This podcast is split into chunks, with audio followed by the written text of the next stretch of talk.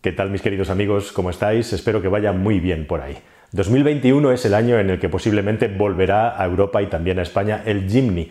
Veremos con qué precios, porque ocurren dos factores básicos. El primero es que como sabéis, ha habido una demanda descomunal para la oferta que ha llegado a Europa y concretamente a España. Y por otro lado, la normativa de contaminación va a hacer que el coche tenga que tener algo diferente en su vano motor para poder pasar unas normativas de emisiones que lo penalicen menos de lo que lo estaban penalizando en el pasado. ¿Y qué es esto que va a tener bajo el capó? Pues es muy sencillo. Suzuki es una empresa pionera en microhibridación, así que hay dos opciones, eh, o tres. Eh, Suzuki tiene un 1.2 atmosférico sencillo de 90 caballos con un pequeño sistema microhíbrido, el SHVS de la marca. Hay una versión 1.0 turbo de gasolina con 111 caballos aproximadamente de potencia con el mismo sistema microhíbrido y luego tendríamos la joya de la corona, que es el 1.4 T-Jet de la marca, que lleva, por ejemplo, el Vitara y que tiene un sistema microhíbrido más potente, con una batería, digamos, de más capacidad y un sistema de 48 voltios que es capaz de regenerar y, por lo tanto, de suministrar más energía.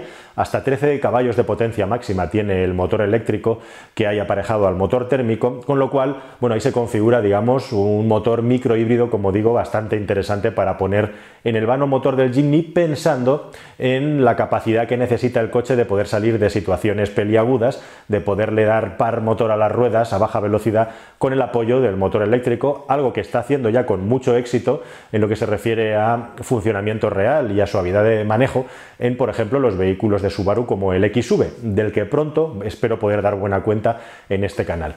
Pero mientras esto ocurra, en 2021, como digo, y veremos a qué precio, Estamos huérfanos de una categoría de coches en el mercado, los todoterrenos sencillos, pequeños y baratos, o extendiendo un poco la idea, la de los todoterrenos, que son eh, sencillos y básicos en lo que se refiere a la construcción, acabados, equipamiento, pero ideales para el uso en el campo, que nos ha quitado prácticamente el mercado por un lado y las normativas anticontaminación. Y desde aquí quiero reivindicar estos coches 4x4 puros en general y por supuesto los baratos en particular como el Jimny, porque esto es un asunto del que no hablamos mucho y es un poco, yo vengo a analizarlo y a relacionarlo, por ejemplo, con el mundo de las motos pero especialmente con el mundo de los vinilos, ¿no?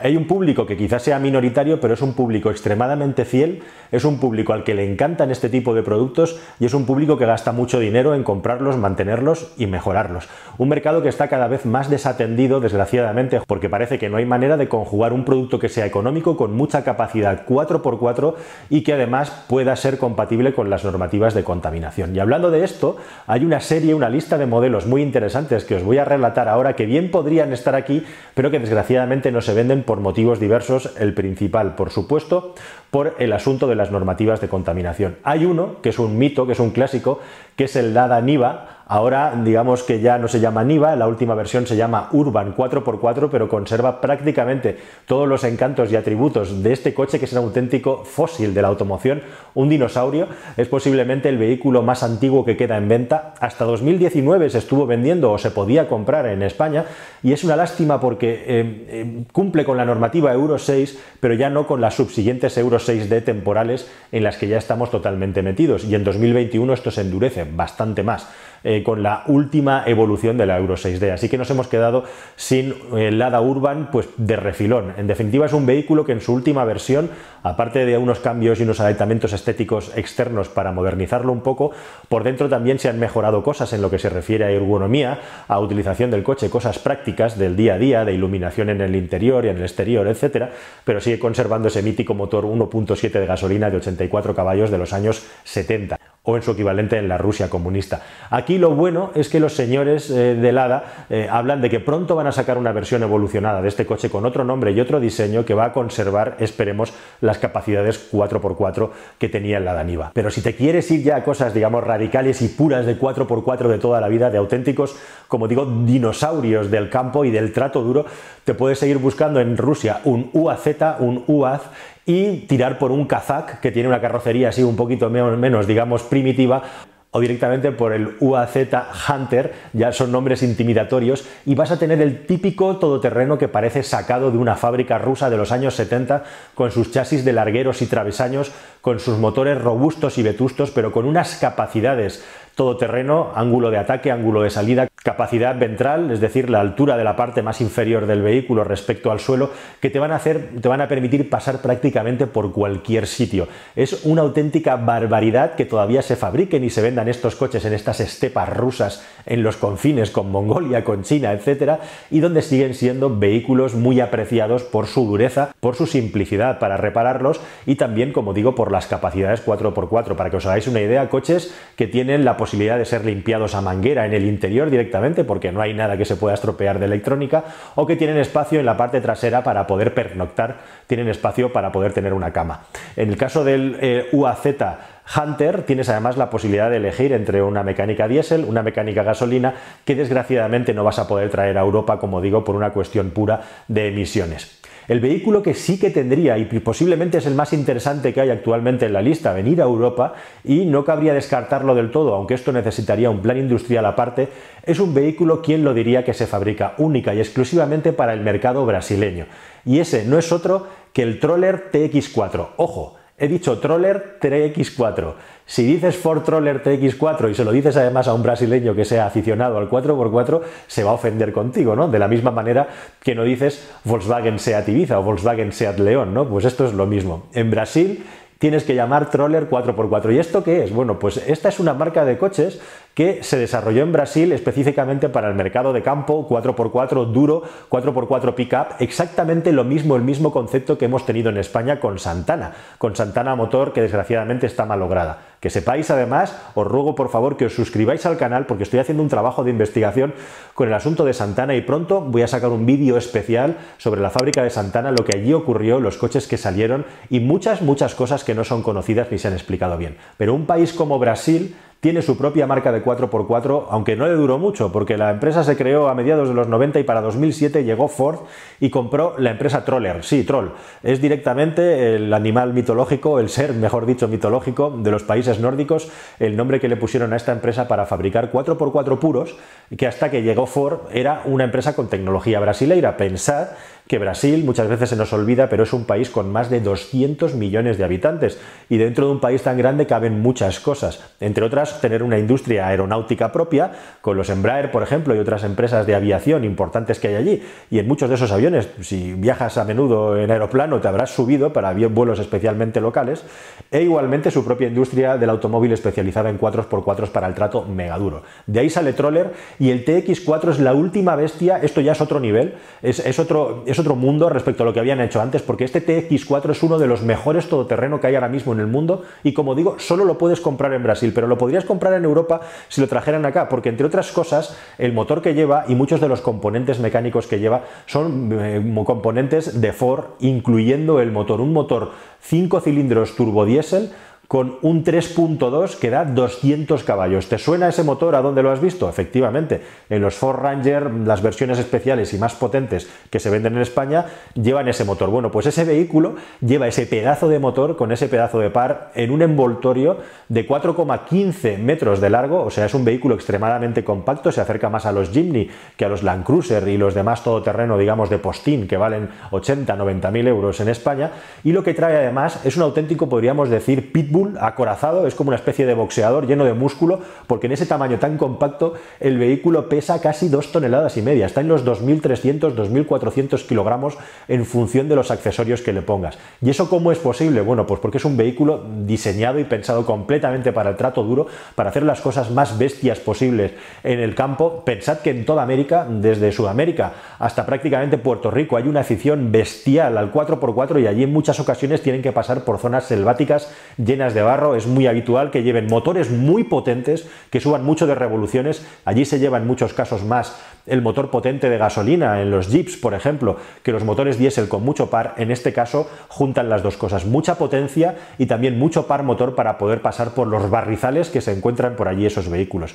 Pero hablando del peso, es que este es un vehículo que lleva un chasis de largueros y travesaños, por supuesto, que además está reforzado por un chasis monotubo, eh, es decir, tiene una doble capa, un doble esqueleto envoltorio, y luego al final la carrocería es una carrocería que tiene una mezcla según las partes de la carrocería, mezclando la fibra de vidrio con el acero. O sea, un vehículo que esté pensado totalmente para resistir el trato más duro, los golpes, las sacudidas bestiales que se dan en conducción todoterreno y que al mismo tiempo sea muy fácil de reparar. Un vehículo totalmente espartano por dentro, mezclando plásticos duros con vinilos, etcétera, etcétera, pero con sofisticaciones tecnológicas como puede ser Apple CarPlay y Android Auto y un vehículo para que tengas una idea de las, de las pretensiones que tiene que sale con snorkel de serie. Por supuesto, preparado para irte a las selvas eh, brasileñas y que no tengas ningún problema para hacer los vadeos más profundos que sea capaz de asumir este coche con la altura que tiene. Un coche, por cierto, que a pesar de su 4,1 de largo, mide casi 2 metros de, de ancho. Es, como digo, un auténtico pitbull en todoterreno. Y bueno, y las cifras, las cotas todoterreno son auténticamente casi de récord con un ángulo de ataque de 53 grados, un ángulo de salida de 50 grados y un ángulo ventral de 30 grados. Es decir, estamos en cifras, estamos en cotas superiores a las de los Land Rover actuales, por supuesto del nuevo Defender y los vehículos todoterreno más capaces y también más domesticados con muchas ayudas electrónicas que se venden en Europa y también en España.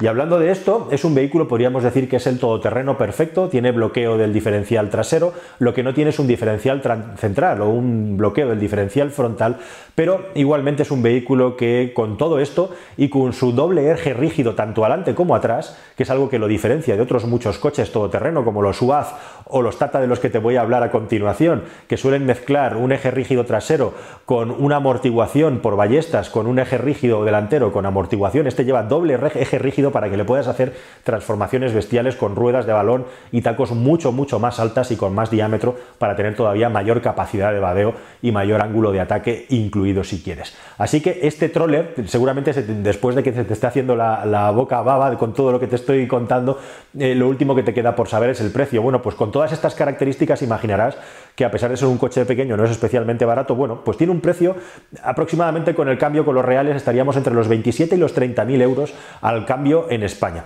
Eh, si tenemos en cuenta que un Jimny vale 20 y pico mil euros y que algunos ya se están vendiendo de segunda mano por 30 mil, pues aquí tendríamos un coche que en cuanto a capacidades todoterreno está por encima del Jimny. Es un vehículo que compite claramente, por ejemplo, con el Jeep Wrangler, pero ya veis que el precio es muy, muy inferior. Solamente está previsto que se produzcan mil unidades al año. Hay amigos, si los señores de Ford mm, eh, fabricaran en este producto, si lo fabricaran mucho más, hasta dónde podría llegar y seguramente que habría muchísimas personas que estarían dispuestas a comprarlo. Lo que yo no sé si estarías dispuesto a comprar, y con esto abro el debate, es un Mahindra Roxor un vehículo también extremadamente interesante por las características que tiene. Sabéis que en los últimos tiempos, en Murcia incluso hay una fábrica, se han puesto muy de moda, especialmente en algunos países donde hay más libertad y más campo abierto, aunque en España tenemos mucho respecto a la media de Europa, que son estos vehículos recreativos tipo quad, pero cerrados.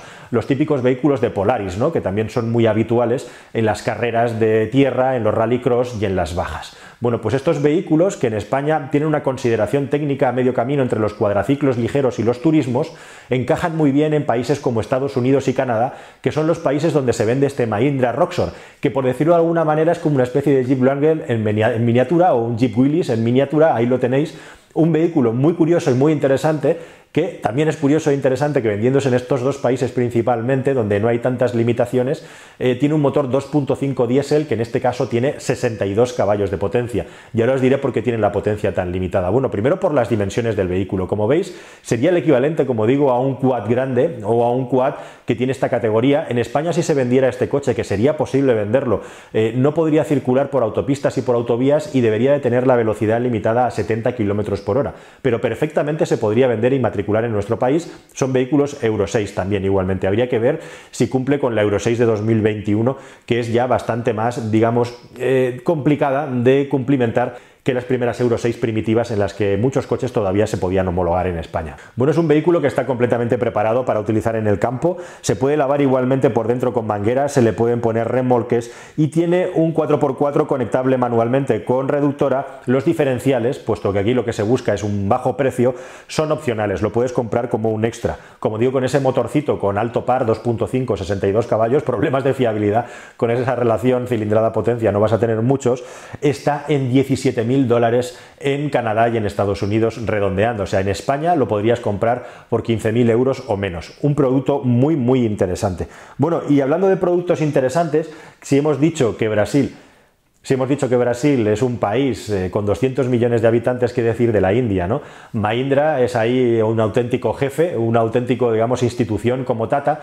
Eh, Mahindra, recordad que además es el propietario de San John y está haciendo inversiones mil millonarias en hacer que San John acelere su desarrollo y desarrollando productos cada vez más avanzados desde el punto de vista tecnológico, pero en un país como la India cabe que una empresa como Tata, eh, como la misma Mahindra, sigan mm, fabricando sus propios vehículos todoterrenos que parece que se detuvieron en el tiempo. ¿no? En el caso de Mahindra, además, ha tenido mucha polémica con Jeep. Desde los años 40 prácticamente el ejército indio eh, se suministraba de piezas de Jeep que fabricaba como kits y quizá el Mahindra Tan, un vehículo todoterreno puro igualmente, extremadamente interesante por el factor entre capacidades todoterreno y el precio al que puedes llegar a comprar este vehículo. Ojo, que estamos hablando del motor 2.5 diésel 6D, Euro 6D. Seguramente estos motores diésel, seguramente no, necesitarían obligatoriamente un filtro antipartículas con inyección de urea con trampa de óxido de nitrógeno para poderse vender aquí y por eso no llegan a Europa porque ahora Mahindra se está refundando en España concretamente vendiéndonos sus, sus sub pequeños.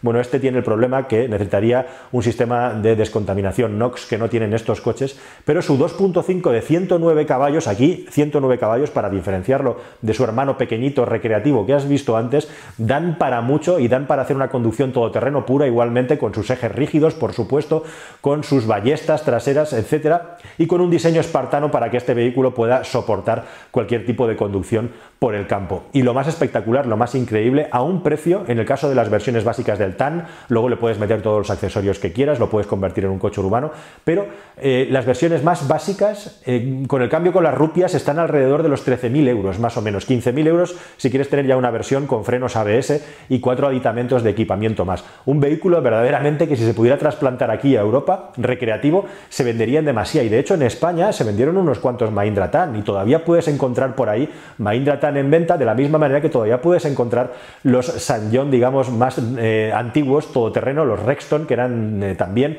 copias o imitaciones de los jeeps antiguos perfectamente circulando por pueblos del país, ¿no? Igual que se ven esos todoterrenos de Land Rover, luego Santana.